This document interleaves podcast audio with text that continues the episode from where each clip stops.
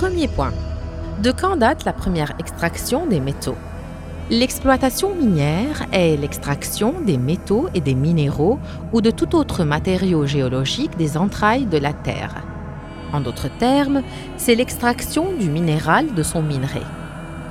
Depuis la haute antiquité, les êtres humains ont reconnu le rôle crucial joué par les métaux et les minéraux dans la fabrication des outils, des armes et des bijoux. Les artisans métallurgistes étaient considérés comme des sorciers puisqu'ils arrivaient à extraire des roches informes, une matière aussi surprenante que le métal, principalement le cuivre, l'étain, le plomb et le fer, en les mélangeant avec du charbon et en chauffant le tout. Jusqu'à nos jours, un certain nombre de familles portent des noms qui font référence à des professions minières telles que Al-Haddad, Al-Nahas, Al-Mubayyid.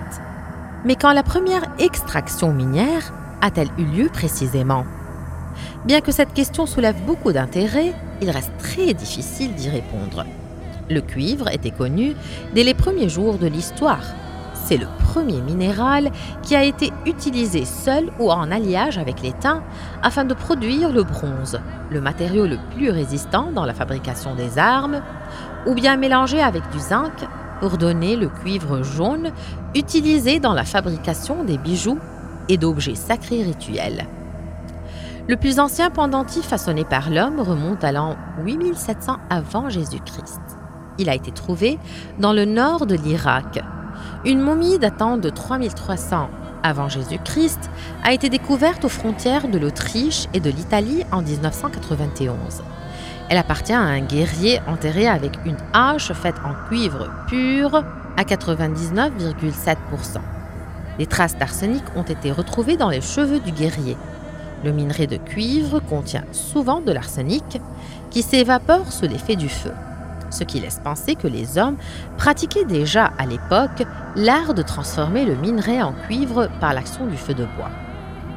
Dans les langues européennes, le mot cuivre est issu du mot latin cuprum, lui-même dérivé du mot grec kypros, qui fait référence à Chypre. Cette île était un producteur essentiel de cuivre pendant l'Antiquité.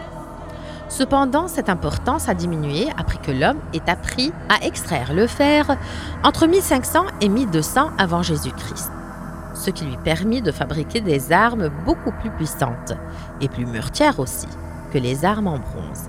Plus récemment, la maîtrise de la fabrication du fer et de l'acier a fait de l'Angleterre le précurseur de la révolution industrielle et la première puissance économique au XIXe siècle.